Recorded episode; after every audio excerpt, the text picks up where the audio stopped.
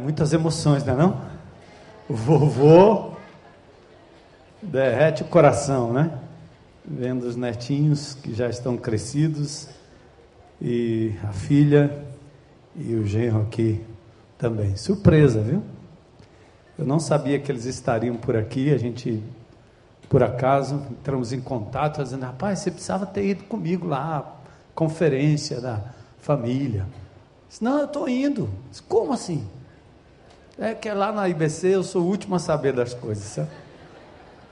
Chego aqui, ele está por aqui. Agradeço ao Val, o pessoal também, pela colher de chá, os penetras, né? Bem, pastor e a sua tropa. Ah, hoje à noite, eu não sei, o pastor aí começou no clima, eu achei legal. Ele disse: Ah, primeira noite é geral, depois você fala para os pais e os filhos. Aí ele disse: Na última noite, aliás, no sábado é para casais. Disse, ah, então levanta o biombo aí. O negócio começou bem, né? Isola. Eu estou lembrando da minha filha mais velha. A gente, desde pequenininho, a gente disse para as crianças o seguinte: Ó, o meu quarto, nosso quarto, papai da mamãe, é o santo dos santos. Você só entra lá quando a porta estiver fechada, se você bater três vezes. Aliás, bata uma, eu abro. Bata duas, eu abro. A terceira pode desistir, que nós estamos super ocupados, né? Então elas aprenderam isso desde cedo. Não tem esse negócio de criança dormir no meio, engatado com a gente. Não, não, não. Ah lá para o seu canto, que aqui é o santo dos santos. E muito legal, né? Porque um dia a gente estava lá num momento muito jóia, eu morava num apartamento, isso alguns anos atrás, minha filha bem pequenininha, ela correu no quarto do lado, abriu uma das janelas, pequenininha, aí se pendurou assim e olhou e fez oi. Flagrante. Eu tive que explicar depois para ela, né? Toda, todo o cenário, toda a cena. Então, é, tranquilo. Se você não está aqui com a sua amada esposa, certo? Você vai fazer como a minha filha. Oi. certo? E sei lá, de repente você é jovem. Eu acho que cabe para você hoje à noite um estímulo para você construir um relacionamento conjugal que tem esse elemento especial de espiritualidade. E nós vamos ler dois capítulos aqui da Bíblia, num livro que sempre foi intrigante, né? Quando eu não era crente em Cristo Jesus, um dos livros que a gente ia lá e bisbilhotava de vez em quando era o tal do livro de Cantares, né? Que era meio uns negócios meio complicados lá, né? Então a gente olhava o livro de Cantares, tá? Então hoje é assim. E se você, ah, eu não estou nessa fase de, de, de, viver relacionamento marido e mulher, né? Questão do sexo, eu estou só, ou coisa parecida. Eu acho que aí você também é estimulado hoje à noite, ou será estimulado a fazer como Jesus. O primeiro milagre dele foi em Caná da Galileia. Ele foi prestigiar um casamento. Então, eu sei que mesmo que isso não tenha implicações com a sua vida pessoal, no momento em que você vive, mas você certamente vai valorizar os relacionamentos marido e mulher e a intimidade. Então, muito bom. E aos casais, hoje é dia de festa, né? Então, casamento, uma, uma questão de prazer. Então, abra comigo aí no livro de Cantares, e tem dois capítulos que eu quero enfatizar aqui com vocês. Eu não vou ler todos os capítulos, ou esses dois, mas eu vou pedir para você dar uma olhada rápida no capítulo 4 aí. Primeiro, começando no capítulo 4. capítulo 4 é no livro de Provérbios, aliás, no livro de Cantares, perdão, a primeira noite da lua de mel entre Salomão e Sulamita. É, é a primeira noite. Eles começam no capítulo 1 como um, um, com um galanteio, uma paquera muito legal. Sulamita está toda constrangida, porque ela é uma plebeia, uma mulher simples. E ela, inclusive, diz para ele: oh, Você não liga muito que eu estou morena. É, eu, eu sou morena. Ele achava que Salomão iria rejeitá-la, porque as mulheres nobres não ficavam na vinha, nos campos, portanto eram mais branquinhas. Hoje não, todo mundo quer pegar um bronze, né? E etc. Fica na praia, quanto mais moreno, melhor, e aí vai. Mas naquela época não. E ela então, quando se aproxima de Salomão, ou Salomão dela, ela faz essa ressalva. E é impressionante como Salomão, ao longo desse romance gostoso, ele, ele faz questão de dizer a ela uh, o quanto ela é linda, a despeito daquilo que ela sentia como sendo um limitador para a paquera né, desse Salomão. Então é muito legal. Troca de palavras que, que são é, peculiares aqui nesse livro. E no capítulo 4 é, é o momento das núpcias mesmo, é, é, a, é a lua de mel, é aquele momento muito especial. Como você é linda, minha querida, e aí como é linda seus olhos por trás do véu e etc. Ele começa a fazer uma, uma descrição, e você pode dar uma olhada aí. Salomão fala e fala, e ele elogia, e aí ele vai até o final, quando ela fala, e ela diz uma coisa tremenda no final do capítulo 4 Acorde, vento norte, venha, vento sul, sopre em meu jardim para que a fragrância se espalhe ao seu redor. Que o meu amado entre em seu jardim e saboreie os seus deliciosos frutos. É um convite ao ato sexual. Mas a coisa que mais me impressiona aqui nesse capítulo 4 e nesse verso, particularmente, é o fato de que Salomão, aliás, Sulamita, o casal, está invocando aqui nada mais, nada menos do que a presença do Espírito Santo de Deus. Esse, esse ruar de Deus, esse vento de Deus que vem dos quatro cantos, é um chamado e um convite à presença de Deus no ato sexual. Que pena, né? Que essa coisa tão linda que Deus deu, esse exercício, essa, essa capacidade humana, não só de reprodução, mas de sentir prazer na relação, tem sido tão deturpada ao longo dos anos, depois do pecado e principalmente nos dias de hoje. Que terrível! Quanta distorção, quanta podridão, quanta coisa feia, que faz às vezes a gente pensar que sexo é pecado. Dado o que foi feito com aquilo que o Senhor Deus nos deu para curtir, para valer. Mas o meu foco é, é mais o capítulo 7. Por que o capítulo 7? Porque entre o capítulo 4 e o capítulo 7, eles têm um entreveiro. Os anos se passam. Eles têm um, um, uma luta, eles têm uma quebra de relacionamento. Salomão chega tarde, tenta entrar em casa, ela diz que ela tá, já trocou a roupa, não vai abrir. E Salomão fica zangado e coloca lá uma coisinha na porta, e depois ele sai. Aí ela sai desesperada atrás dele. Ela tenta reconquistá-lo em algum lugar ali dos campos. E é muito legal porque na, na, na reaproximação, é, Sulamita olha para ele e, e, parece que ela convida Salomão de novo a um relacionamento mais íntimo, e ele diz: Não desperta o amor até que este o queira. Essa frase é repetida no livro de Cantares, mostrando que quando há uma quebra de relacionamento, sexo não é o remédio,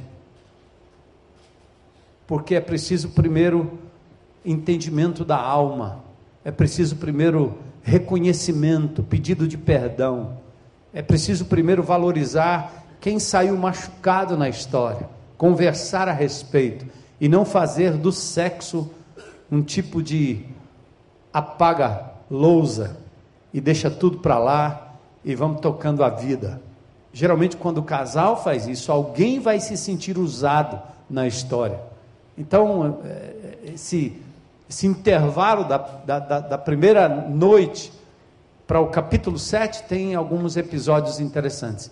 Mas o que me chama a atenção no capítulo 7 É que me parece que esta relação do capítulo 7 já é mais tarde, já é, é anos depois, já é, é no amadurecimento da relação. É aquela coisa que perdurou e agora tem a confirmação. Eu gosto disso, porque eu gosto de pensar que quando Deus está no relacionamento, a coisa tende a ser cada dia melhor do que antes. Não sem problemas, não sem lutas, não sem ofensas, não sem briguinhas aqui e acolá, pode acontecer, mas nós, como povo de Deus, nós sabemos como resolver isso em Cristo. Perdão, misericórdia, compreensão, pastoreio. E aí sim, a contínua celebração do relacionamento. Tão bom agora quanto foi lá no começo. Então é assim: casamento, uma questão de prazer. Por isso que o nosso slide aí é, diz assim, né? Apresento-lhes o relacionamento conjugal. Muito prazer. Muito prazer. Continua e pode continuar sendo um relacionamento de muito prazer. Aliás, Provérbios capítulo 5, verso 18, Salomão escreve, aliás, o autor de, de, Provérbios e deste provérbio diz: use bem a bênção que você recebeu, a capacidade sexual. Aproveite o prazer que ela pode lhe dar através do amor de sua esposa. É um direcionamento muito claro em relação a tirar proveito disso que é um presente de Deus, a relação íntima. Colecionador de carros, né? Eu acabei de comprar um carro eu estou tão feliz com o carro que eu comprei, de verdade. 1975. Pense num carro velho. A minha mulher disse: Bem, o que, é que você vai fazer com esse carro? Eu trouxe o carro lá do interior, chegou na capital, o bicho ainda não funcionou. Uns cinco mecânicos já tentaram colocar ele para funcionar, mas eu estou tão feliz, porque sabe, a gente não gosta de sapato mais velho, tênis mais velho, né? que encaixa bem no seu pé, parece que com o tempo vai ficando cada vez melhor, você vai se adaptando melhor, né? Aquilo ali. Tênis novo, eu gosto de jogar bola, né? Todo domingo, 5 horas da manhã, eu vou para um campo lá e jogo bola e depois eu vou fazer as outras coisas do domingo. Mas quando eu compro uma chuteira nova, eu dou para alguém usar. Não faça isso com a sua mulher, é claro, né? Mas a chuteira, certo? Porque a chuteira boa é aquela que com o tempo você vai usando, né? E vai se acomodando. O relacionamento é mais ou menos assim. Por isso as pessoas gostam do carrinho mais velho, o modelo T 1926. Eu tenho um amigo nos Estados Unidos que tem carros antigos. Quando eu vou lá, eu gosto de andar nos carros antigos dele. Os vinhos prediletos, né, são os mais velhos, envelhecidos. O sapato ajustado, o mais confortável. O motor, quando está amaciado, anda redondo, né? Cada vez melhor, impressionante, coisa boa. Fruto saboroso. As amizades antigas também são excelentes. E é, parece que a gente valoriza mais e prefere de forma especial aquilo que vai perdurando com o tempo. Então, eu vou lhes dar, lhes dar um panorama de cantares para a gente entrar um pouco nos, nos meandros aqui do capítulo 7 já já. O panorama de Cantares é assim: primeiro, verso, capítulo 1, capítulo 2, a conquista. No capítulo 3, o noivado e as núpcias. Essa frase não desperte o amor até que este o queira, também tem a ver com o respeito que se tem antes do casamento, antes do cortejo, antes da cerimônia. O amor sabe esperar, o amor respeita. O amor não se porta inconvenientemente. O amor não olha para a mulher como um objeto de sexo, um objeto sensual, tampouco para o homem. Então, foi assim que eles procederam. Até que no capítulo 4, lua de mel. No capítulo 5, a crise. Capítulo 6, a reconciliação. E no capítulo 7, o prazer amadurecido. No capítulo 8, o amor que sustenta. É, eu me lembro daquela música dos Beatles, né? Money can't buy me love. O amor não compra. Aliás, o dinheiro não compra o amor. Você pode comprar tudo, menos o amor. Não tem preço. Né? Então, o capítulo 8 tem essa temática. E aí nós temos agora o contraste que eu quero fazer com vocês entre a primeira e a última relação. A primeira e a última relação. Eu me lembro da minha lua de mel, da nossa lua de mel, né, Lu? O convite, lembra? Tinha um barquinho assim, né? Aquele lugar bem bucólico. E aí, a primeira noite. A primeira noite é sempre recheada de emoções, temores, expectativas, algum prazer, mas às vezes dá zebra, não é? E a gente sempre fala: calma, rapaz, pode não dar certo na primeira noite, fica frio, certo? Tudo é novo, tudo é possível, mas afinal, o que a gente mais busca na relação é o ápice, o momento do prazer. De fato, a primeira noite é sui generis. Nada se compara ao clima, ao momento e à sensação do desconhecido. Mesmo assim, nem sempre temos nesta noite a melhor performance do ponto de vista da sensualidade. Mas à medida que os dias, os meses vão transcorrendo, claro, há um crescimento, há um aprendizado, há um melhor aproveitamento, como quem se familiariza com o ato. No início, mais preparo, mais carícias, mais galanteio, mais cortejo, mais conquista ah, a gente está apaixonado no início, né? E aí, isso culmina com o ato em si. Depois, o cortejo vai sendo dispensado para dar lugar a um ato antecipado, às vezes pela familiaridade ou pela busca da autossatisfação. O tempo vai passando e você vai perdendo um pouco daquilo que conduzia para o momento da intimidade, do ato em si. E aí o tempo vai passando e a ideia é: eu preciso, nós precisamos, e o prazer acaba se tornando um rito. Parece muito com a nossa relação com o Senhor. Lá no início, lua de mel com Jesus. Depois o tempo vai passando, a gente se familiariza com as coisas de Jesus e esquece da pessoa de Jesus. E às vezes no relacionamento marido e mulher é mais ou menos assim. Você se familiariza com o que a mulher faz e vai perdendo a familiaridade com ela, não com o que ela faz. E com Jesus é assim também. A gente se familiariza com o estudo bíblico sobre Jesus, os cânticos de Jesus, a igreja que fala de Jesus, a gente fala de Jesus, repete frases sobre Jesus, mas com o passar do tempo parece que a gente vai se esquecendo da pessoa do Senhor Jesus Cristo. E assim, no relacionamento, é a mesma coisa. O tempo vai passando e aí vem os filhos, o cansaço, a doença, o trabalho, as dívidas, as brigas, a regra, o estresse, o desconforto, a menopausa. E aí isso acaba criando um tremendo abismo entre o casal e de certa forma vai abrindo, abrindo brechas para a infelicidade, a tentação e às vezes a separação. Amanhã eu quero falar sobre essa questão do amor que diz que acabou. Mas são as declarações que às vezes culminam ou determinam uma separação.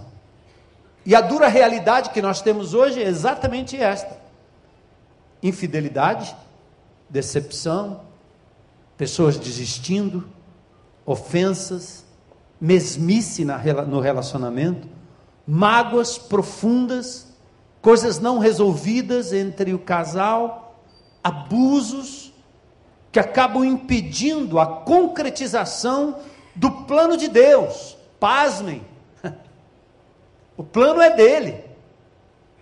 Qual é o plano dele? Casais experimentando um constante, crescente e completo prazer íntimo com a maravilhosa, poderosa presença de Deus, o que parece uma contradição na nossa cabeça. Que espiritual para a gente é o que acontece aqui, não é o que acontece lá no nosso quarto. E aí vem um questionamento. Tem um slidezinho aí. Teria Deus planejado uma vida conjugal cujo prazer se restringe só ao início, aos primeiros dias, e que depois, com o passar dos anos, acaba despencando para o desprazer? Que Deus é esse? Que história é essa? Não, não, não, não. O Criador não planejou a desventura e o dissabor sexual, como se fosse uma espécie de punição pelos primeiros momentos usufruídos de pleno prazer. Deus não é um mestre do engano. Ele não tem prazer em nos condenar a uma vida miserável, ligada anos a fio a uma pessoa indesejável e inimiga do seu bem-estar. Não foi isso que ele planejou. Aliás, você pode até usar, usar isso como uma desculpa para ir embora, para se separar, procurar uma outra aventura. Mas de verdade, algo muito mais terrível, muito mais profundo aconteceu no seu coração antes disso. Acredite ou não, o casamento pode se tornar prazeroso e a relação de intimidade também, se for cultivada da forma de Deus com o passar dos anos. Salomão, sabendo disso, ele escreve, de novo, Provérbios 5,18: tenha prazer com a mulher da tua mocidade. E mais, sacie-se ou sacie os seus seios em todo o tempo e embriaga-te sempre com as suas carícias. Provérbios 5:19. Esta foi a sua experiência com Sulamita. Uma nova primavera surge em seu romance, aprofundado ou aprofundando e enriquecendo cada aspecto do seu relacionamento. A comunicação, o afeto, que aí sim culmina com a relação íntima e sexual. Agora nós somos crentes, né? É, e nós sabemos bem a linguagem do crentez, do evangeliquez.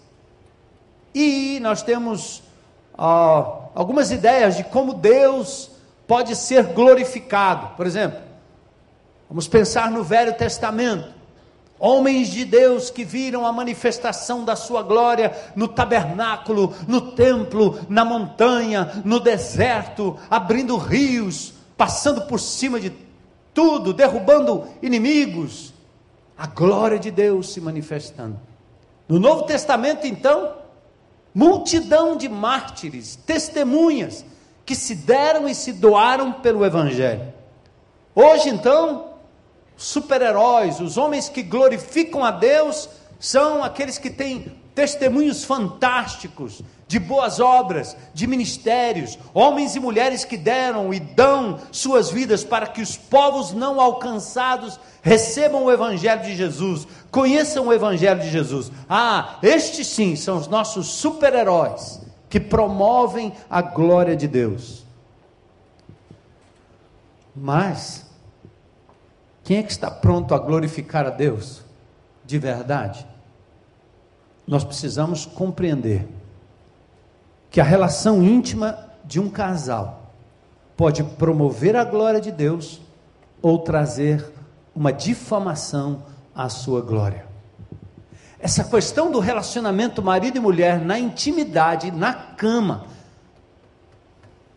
é tão séria que o apóstolo Paulo, em 1 Coríntios, lá no capítulo 7, verso 5, ele diz: Você só se abstenha da relação, se for por um tempo com consentimento para a oração, para que o inimigo de Deus não entre, não arrebente, não acabe com o testemunho.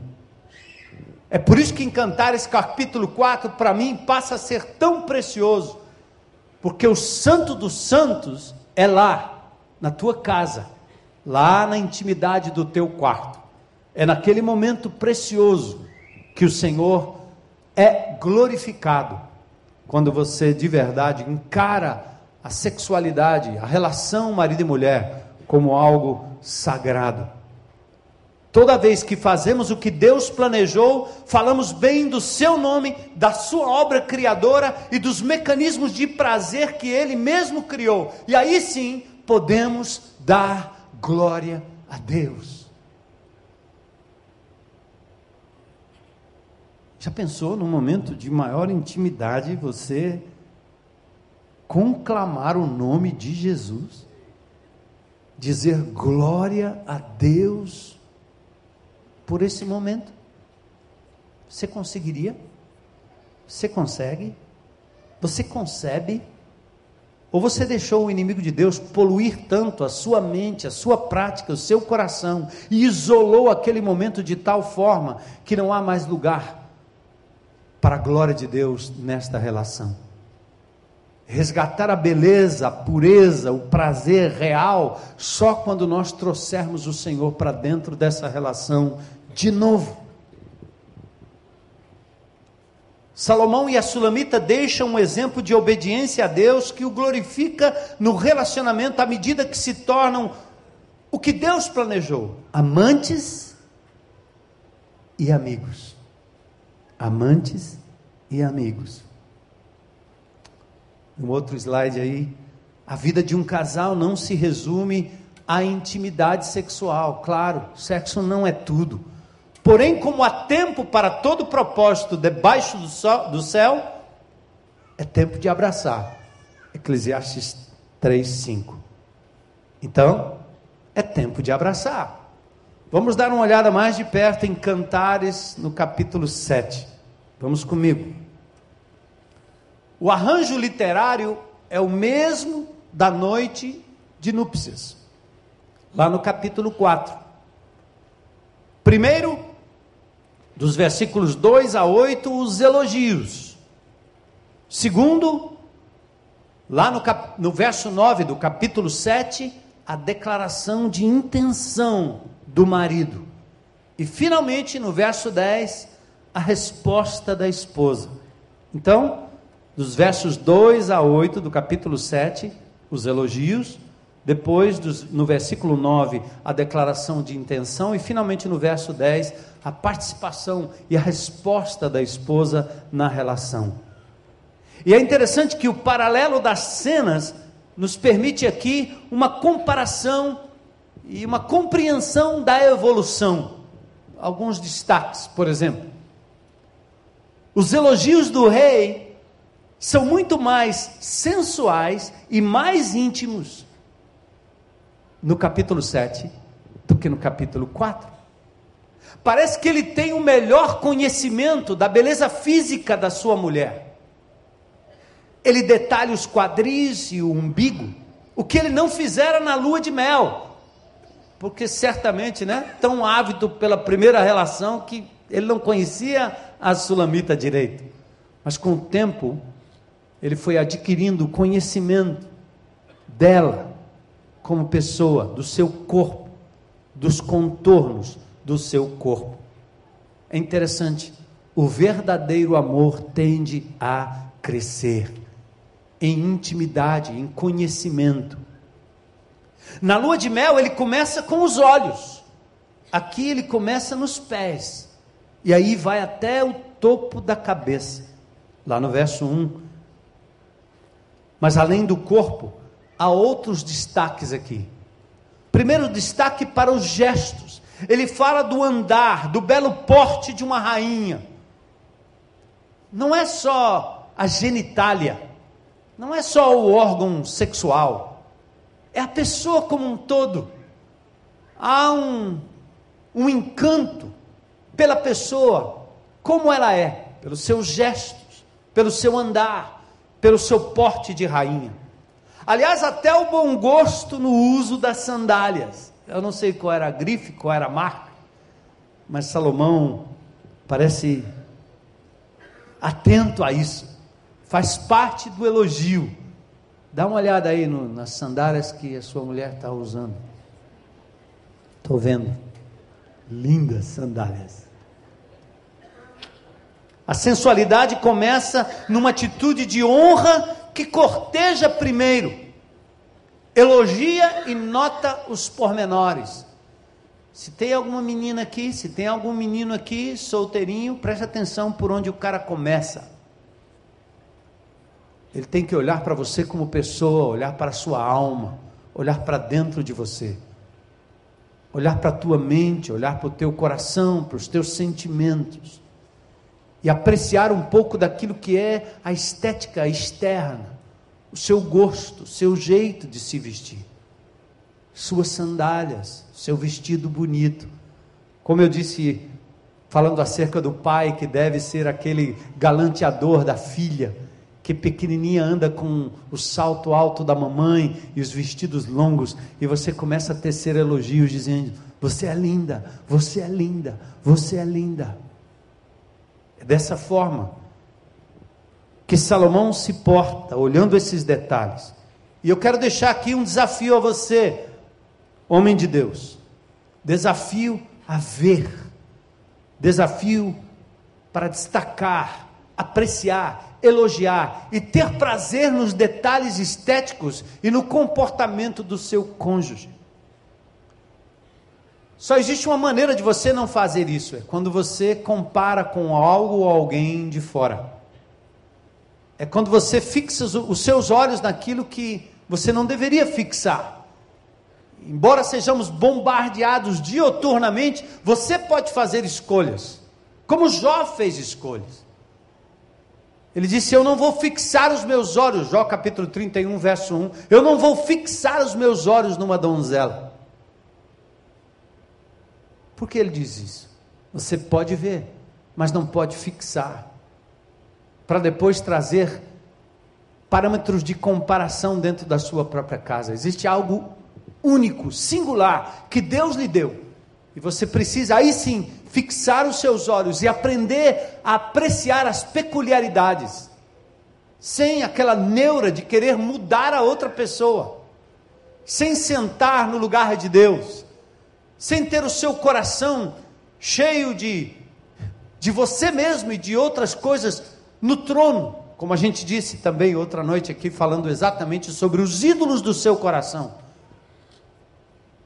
que não lhe permite ter um coração assentado, satisfeito, pleno em Deus, para aí sim poder olhar para o outro, seja o marido, seja a mulher, e começar a perceber a peculiaridade, a singularidade do outro, para aí sim poder elogiar, poder olhar, contemplar. Verso 1 do capítulo 7. As pernas e as curvas dos quadris são vistas como um trabalho artesanal do artista divino. Como no Salmo 139, temos que apreciar a obra de Deus cujo padrão de beleza está no seu projeto e não nas caricaturas da mídia.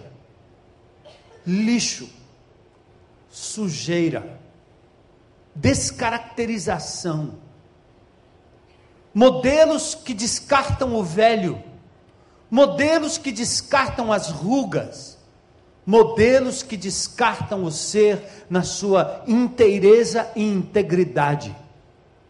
Isso é o que o inimigo de Deus tem feito com a nossa mente, com o nosso coração. Até que a gente volte os nossos olhos para o Senhor e para aquela ou para aquele que o Senhor tem nos dado e começar a compreender a beleza e a maravilha do início, da juventude, da meia-idade, da melhor idade e com o tempo, todos nós vamos adquirindo as características do envelhecimento, que pode ser ainda para a glória de Deus, marcas da graça de Jesus. Nós podemos desenvolver essa capacidade de admirar no outro isso, à medida que envelhecemos juntos para a glória de Deus. Eu estou achando mal barato esse negócio de velhice. Eu estou com 61 anos de idade e já arrumei aquela plaqueta que coloca a placa que coloca na frente do carro para parar na vaga do idoso. Tá aí, meu. Chegou a minha vez. No começo você fica assim meio constrangido, é bobagem, um pouco de orgulho. Eu acho que eu não sou tão velho assim. Fica com medo de levar um, uma bengalada na cabeça de alguém. E eu me lembro um dia eu fui no Detran, tinha uma fila enorme. E estava cheio. Aí eu pedi uma senha preferencial lá no começo. Aí peguei a ficha e fiquei todo sem jeito. Tinha um senhor já, né? cabelo bem mais branco que o meu, o meu tá branco, mas não está ainda total, vai chegar lá. Aí eu fiquei ali do lado dele, sabe? Coloquei minha ficha assim em cima, disfarçando. Quando ele tinha gente lá atrás, aí quando ele saiu, eu botei a minha ficha e sentei. Aí quando eu me levantei, tinha uma outra fila. E eu disse: "Não, eu não, eu não vou, eu não vou passar na frente. Eu vou lá para trás. Como qualquer pessoa, eu posso ficar lá". Aí fui lá para trás. Aí quando eu entrei lá atrás, que eu fiquei bem quietinho, alguém que estava sentada no, no, no birô lá na frente, gritou bem alto: Pastor Armando, o senhor é preferencial. Eu estava no seu aniversário domingo. O senhor já fez 60 anos.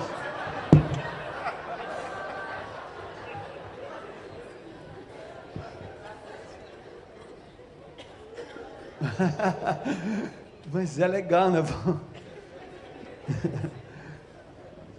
Sabe, você curtir a melhor época da vida é agora. Deus está nos permitindo usufruir em todos os sentidos. Então, aprecie isso junto com o seu cônjuge. Verso 2: O umbigo dela é comparado à taça que nunca falta bebida, e o ventre como um monte de trigo que cercado de lírios, que é cercado de lírios. Vinho e trigo eram básicos em qualquer refeição. A figura indica o prazer, a festividade e a celebração de uma deliciosa refeição. A vida sexual do casal deve ser uma contínua celebração da criação em homenagem ao Criador. Para a reprodução, sim, no início. Depois, para o prazer. Vamos aprender a celebrar sem os vícios artificiais e diabólicos da pornografia. Que triste! Como nós estamos sendo assolados na internet pela pornografia.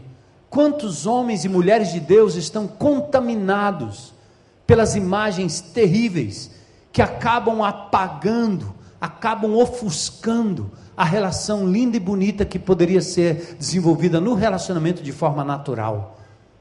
Tem gente que chega ao ponto de precisar de estímulo externo. Tem um relacionamento com a mulher como se estivesse tendo com uma boneca, enquanto olha para as figuras pornográficas, sujas e podres, que estão permeando a nossa mente, a internet, está na ponta dos dedos. Quantos homens de Deus, quantas mulheres de Deus. Eu já conheço pelo menos uma meia dúzia que há pouco tempo tem perdido o ministério por conta dessa desgraça chamada pornografia. Se alimentando daquilo. E o pior, distorcendo a relação que Deus deixou como algo puro, que tem a motivação em si mesmo e na presença de Deus. Que o Senhor limpe a nossa mente em nome de Jesus. Que a gente consiga jogar fora esse lixo que o diabo tem colocado na nossa mente, nos despindo do velho e nos revestindo do novo, aprendendo a olhar para quem o Senhor nos deu e apreciar, mesmo que seja na fase do amadurecimento e do envelhecimento. Vamos aprender a celebrar sem os vícios artificiais. Aqui não há, há não há uma descrição da genitália nesse capítulo 7, mas o cortejo parece continuar sem a menção, indicando a importância do todo, do clima do romantismo, da apreciação que deve preceder o ato em si. É um bom relacionamento íntimo começa logo cedo, no comunicado, na conversa. O Espírito Santo não poupa adjetivos sensuais num gesto de estímulo ao amor erótico entre os cônjuges. Pasmem, está escrito na Bíblia. Esse capítulo 7 está na Bíblia. Do jeito que você diz glória e aleluia para um milagre, para uma cura realizada num culto bem penteca, Faça isso lá no seu quarto, na hora do vamos ver. Glórias ao nome de Jesus. Sabe por quê? Ele se alegra com isso. ele é glorificado com isso. E o contrário, ele é entristecido quando você se deixa derrotar num relacionamento vazio, às vezes promíscuo, às vezes doente Versículos 3 e 4, os seios são descritos como, descritos como crias gêmeas de uma gazela, acariciados como um filhote, o pescoço como uma torre, indicando dignidade daquela que merece respeito. As mãos do cônjuge conhecem cada detalhe, mas seu tato é acompanhado pela verbalização. Ele se comunica, ele fala, ele conversa, olho no olho falando dos seus mais profundos sentimentos de amor genuíno, transparente e bendito.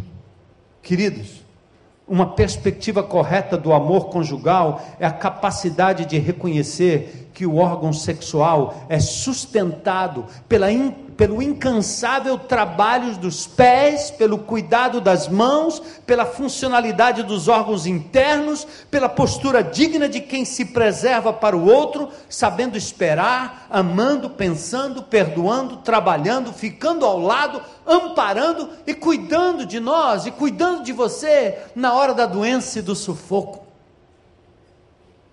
Portanto, não é só o órgão em si, não é só o lugar de penetração.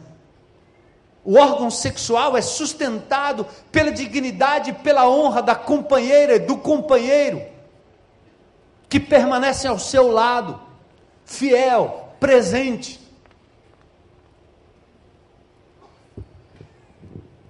Versículo 4 do capítulo 7, ele olha nos olhos, gesto de respeito, confiança real interesse, atenção. Salomão viu nos olhos da sulamita a paz e a gentileza. Seus olhos são comparados a uma conhecida piscina de águas na entrada de Esbom. Uma cidade populosa, muito agitada, mas contrastada com a tranquilidade de uma piscina. Calma o relacionamento deve ser para os dois como um abrigo na tempestade, como um lugar de descanso, como um rest area. Lá na América tem isso, você anda naquelas super avenidas, super highways e de repente tem um lugar de descanso e você para ali. Se refresca numa água fresca. Em meio à turbulência da rotina,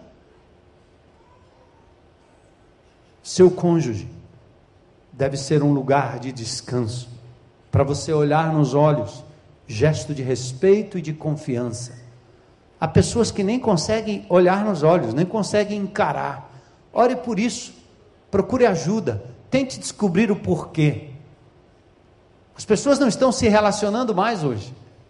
As pessoas se falam, tem enésimos, milhares de amigos no WhatsApp, no Facebook, mas poucas pessoas olham no olho param para conversar de verdade. Estamos cercados de amigos, mas solitários.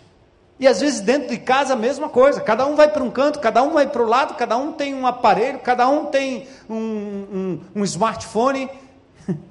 Não se falam, não se veem. Eu louvei a Deus, dias atrás minha esposa deu um basta no Facebook. Ela está tentando me dizer como era o negócio, como é que funcionava. Eu pouco entrava no Facebook. E ela disse: Isso aqui é um Big Brother da vida dos outros. Todo mundo fica sabendo o que você está fazendo, mas ninguém de verdade bate na sua porta para dizer como você está. Ninguém para lá para falar contigo de verdade. Você tem que se expor você não expõe tudo. Você expõe a artificialidade de gestos e poses que te fazem parecer muitas vezes quem você não é e nem como você está naquele momento é o selfie. Jejum faz bem, até dessas coisas. Olha nos olhos, olha nos olhos, olha nos olhos. É aqui que transmitimos, transmitimos serenidade, paz, gentileza. Aqui que oferecemos o real descanso. Cabe olhar antes de pegar. Cabe apreciar antes de usar. Cabe usar a linguagem não verbal para comunicar ternura e amizade. Verso 4: O nariz é visto como uma torre, símbolo do caráter da mulher capaz de ficar firme. Verso 5: A cabeça é comparada à beleza do Monte Carmelo. Destaque para o relevo que vai além daquilo que se encontra ao redor. Cabeça indica rosto e cabelos, como também a mente. O que está na mente, no coração, na devoção a Deus, no caráter, isso deve ser destacado do todo, como um monte que se destaca do vale. A tua fé, o teu amor por Jesus, a tua dignidade, mulher, a tua dignidade, homem. O sexo é como um lindo vale que deve ser contemplado da perspectiva mais elevada da emoção, da comunicação, do caráter, como quem está num monte. Verso 5. Aqui diz assim, ó: Um rei está preso às tuas tranças. Olha que, que frase. É o indicativo da atração permanente que prende o casal, além de outros detalhes.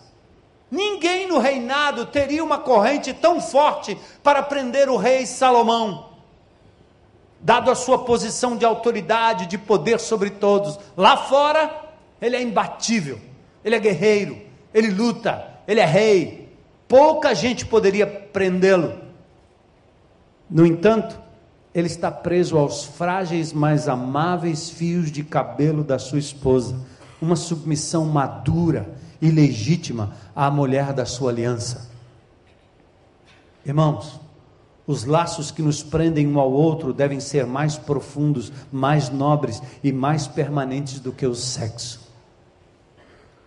Cantares 8 mostra que esse tipo de amor não pode ser apagado, comprado ou destruído. Na lua de mel, outra coisa que nós observamos aqui, Sete itens foram lembrados. Aqui, dez, número completo. E vão crescendo em amor. Quantos gostariam de experimentar um aprofundamento da relação capaz de tornar o hoje melhor do que ontem? É possível, irmãos. Deus não frustrará os nossos anseios se nos submetermos a Ele e considerarmos o cônjuge com respeito, Afinal, ninguém com um pouco de bom senso desprezaria o seu próprio corpo. Paulo diz isso em Efésios 5, 29. Ninguém jamais odiou a sua própria carne, antes a alimenta e dela cuida. E aí, o Senhor nos dá a recíproca. Verso 6: O rei faz uma ousada declaração à amada: Quão formosa e quão aprazível és, ó amor em delícias. Como você é linda, como você é agradável, meu amor. Que prazer você me dá. Aqui ele revela a intimidade mais profunda que cresceu em familiaridade e amor, mesmo depois de se passarem os anos. Então, é hora de declarar o prazer que temos em ter um ao outro. Amém? E aí vem uma troca de palavras Diferente da aspereza, da secura, das conversas sem amor, sem respeito, sem honra, aqui temos um dueto, vamos para o final. Uma harmonia de pensamento, um entendimento profundo, uma declaração de amor mútuo. Verso 9. Na versão revista e atualizada, o porte da amada é comparado à palmeira e os seus seios como cachos da vide e o aroma da respiração como maçãs, os teus beijos como bom vinho. Aqui temos o aprofundamento da relação se comparado à primeira noite. Ah, está muito melhor.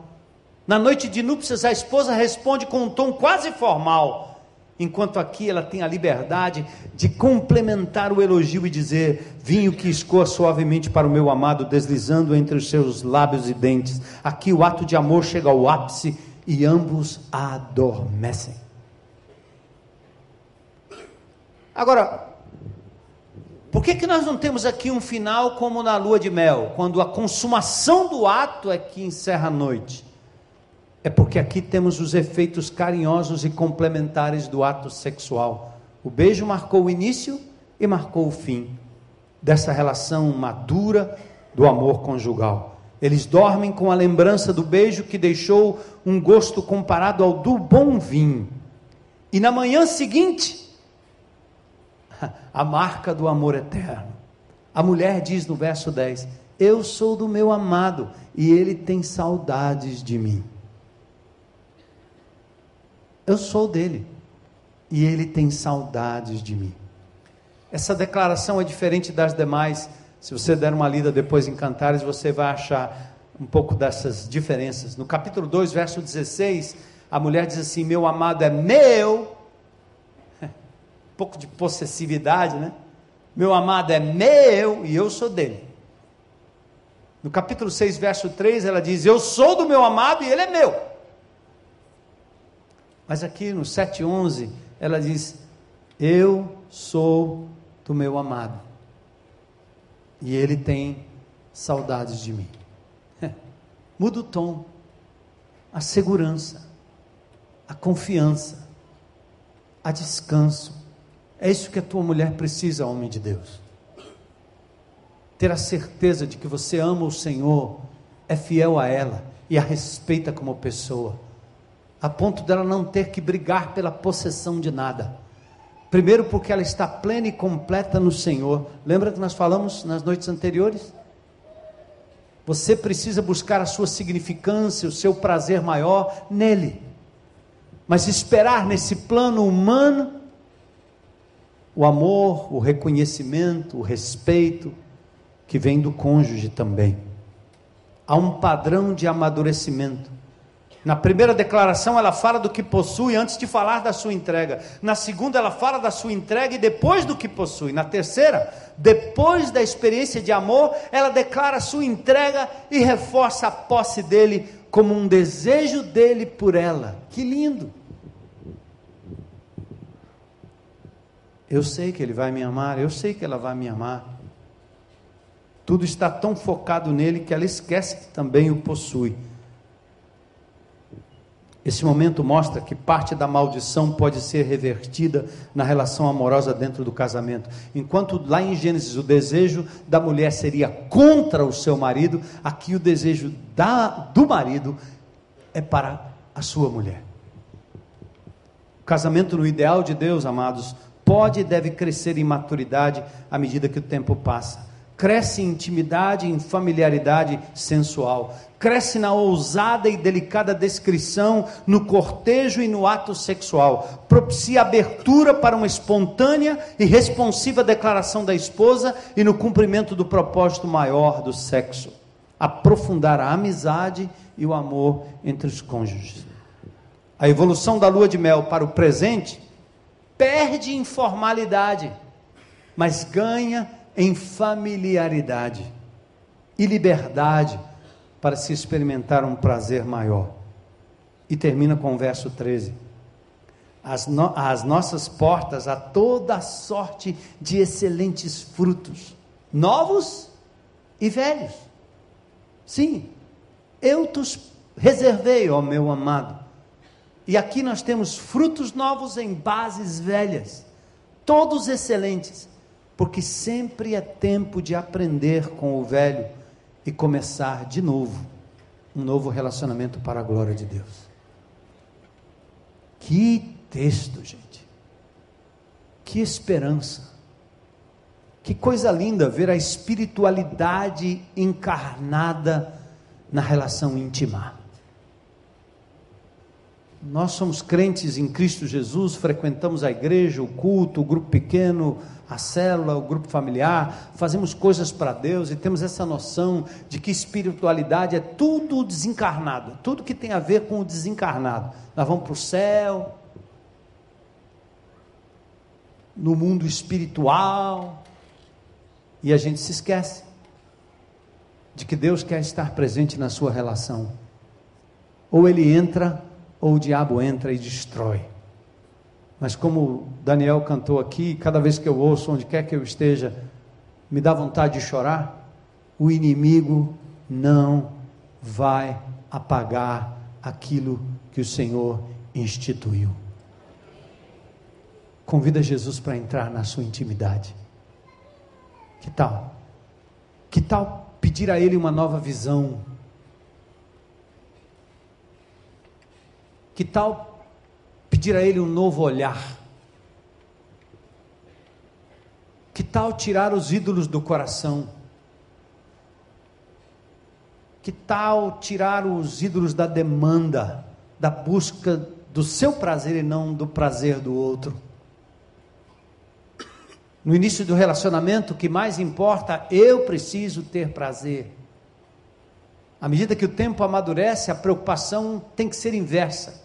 Eu me preocupo com o seu prazer, com o prazer do outro, do cônjuge. E aí o amor de Deus começa a encarnar, começa a entrar. E aí Deus é glorificado. E de fato, a sua relação vai se tornar uma manifestação da glória de Deus no santo dos santos da sua casa. Ou do lugar onde você escolher estar com a sua amada, com o seu amado. E de novo, o maior e o melhor presente que você pode dar para os seus filhos e para esta geração que nos rodeia é um relacionamento como este, pautado no amor maduro, amor que jamais acaba. Peça a Deus, irmão, é possível, é possível. Convida o Espírito Santo a entrar no seu relacionamento. Pausa aí um pouquinho em oração. Curva sua cabeça, feche os seus olhos ou mantenha os olhos abertos, o que quer que você queira fazer hoje à noite mas eu tenho uma pergunta que eu tenho feito todas as noites: o que é que Deus falou ao seu coração? Que aspecto do seu relacionamento precisa de um toque divino? Será que Deus hoje à noite já não lhe mostrou algo? E além daquilo que Deus falou, é aquilo, é, é o que você vai fazer a respeito hoje à noite. Talvez tem perdão para pedir, tem o reconhecimento, que certamente vai ter a aceitação, o perdão estendido para começar de novo. É preciso tirar o entulho. Não dá para passar por cima e começar com sexo. Olho no olho.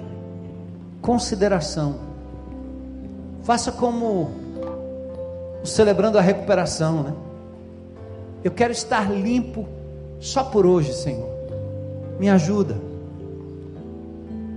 Marca uma hora, marca um momento para um bate-papo, conversar sobre a intimidade. O que é que aconteceu? Onde a gente foi parar? O que é que nós estamos fazendo? Muitos sublimam uma coisa de tal forma que parece que nem nem sente mais falta. Outros sentem falta e suprem de outra forma. Outros acham que não é mais possível resgatar. É possível. Tudo aquilo que é impossível para o homem é possível para Deus. Mas nós precisamos trazer o Espírito Santo para dentro dessa relação, para dentro deste casamento, dessa união conjugal, para começar de novo, voltar ao início de tudo. E aliás, ser hoje melhor do que foi outrora. É possível. É possível. E Deus se alegra com isso. É uma forma de trazer glória ao nome dEle. Começa de novo, sob novas bases. O Senhor quer fazer um milagre nessa área.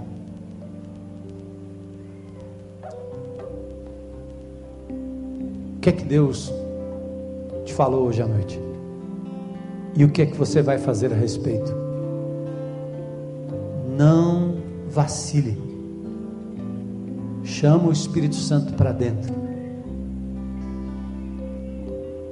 Respeito, admiração, Senhor. Limpa os meus olhos, Senhor,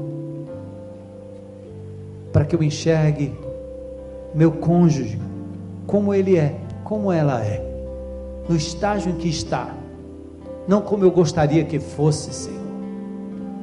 Ajuda-me, vem me socorrer com teu amor, para eu amar incondicionalmente, ser capaz de olhar com os olhos do Senhor e usufruir do pleno e perfeito prazer que ainda faz parte do projeto de Deus. É possível, para a glória de Deus, para a perpetuação da família, até que Jesus volte. Glórias ao teu nome, Senhor. Obrigado, Pai amado, pelo prazer da relação íntima.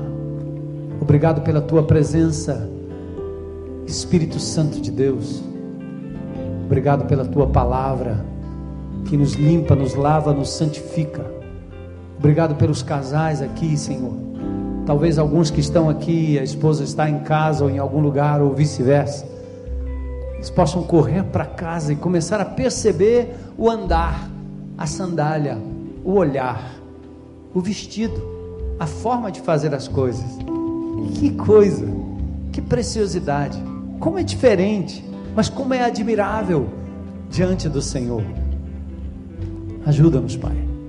Te adoramos e te louvamos em nome de Jesus.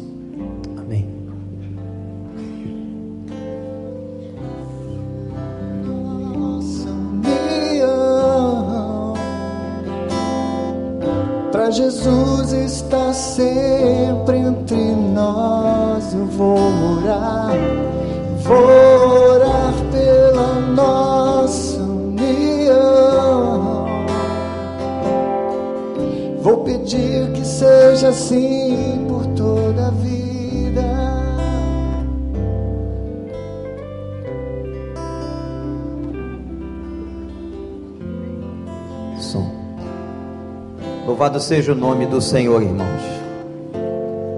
Todas as vezes que eu tenho oportunidade de falar aos casais, inclusive já falei isso aqui em encontros de casais da nossa igreja, eu tenho dito o seguinte: a vida sexual de um casal é tão importante quanto a vida devocional. Sexo não é arma, é bênção. Nós ouvimos hoje sobre vida íntima, sobre a presença de Deus nos nossos quartos, nas nossas casas. No outro dia, eu vi uma reportagem que mexeu muito com o meu coração. Porque a gente acha que essas coisas, não é? Como dizem, vão se acabando com o tempo, não é nada disso. E a gente aprendeu isso aqui hoje. Um casal com 70 anos de casamento. No interior de São Paulo, já bem velhinho, vocês podem imaginar, 70 anos de casamento. Adoeceram juntos. Foram internados, colocados em enfermarias separadas, óbvio. Mas interessante que o estado de saúde dos dois ia piorando conjuntamente. No momento final, e eles haviam dito a vida inteira que eles queriam morrer juntos, porque um não suportaria a ausência do corpo do outro. Corpo. Quando chegaram ao momento final, na hora de morrer, os filhos colocaram os pais no mesmo quarto, juntaram as camas e colocaram as mãos dos dois juntas. E quando eles colocaram a mão dos dois juntas, o casal, numa diferença que, se não me engano, de nove minutos, eles morreram. Isso foi notificado em vários jornais na internet. E aquilo foi um testemunho de amor. Eu nem sei se aquele casal era um casal crente. Mas alguma coisa havia ali. 70 anos de casamento. E dizer um para o outro: Eu não aguentaria ficar sem o corpo dele ou sem o corpo dela. Que Deus nos abençoe. Pastor Armando, eu nunca vi essa congregação tão quieta como eu estou vendo nessa noite. Mas eu quero dizer uma coisa para vocês. E agora é o seu pastor que está falando. Eu quero convidar você, se você escutou a mensagem, a glorificar a Deus essa noite. E se você já glorificou hoje, glorifica de novo. Que Deus merece ser glorificado o tempo todo. E quem sabe seus filhos chegarão à porta. Como aconteceu, quem sabe hoje, eles dirão: Papai e mamãe, realmente gente de Deus, pelos glórias e aleluias que você poderá dar hoje à noite, glorificando o nome do Senhor. Então, varão fica de pé com a sua esposa. O pastor Paulo pegou leve, mandou você dar beijo. Eu estou pegando um pouco mais pesado. Glorifique o nome do Senhor essa noite. Você tem a noite toda para fazer isso, viu? Se precisar, ore. Que eu ouvi uma frase que dizia assim: ora que melhora. Deus abençoe. Vai na paz do Senhor. Amanhã vai ser de arrebentar.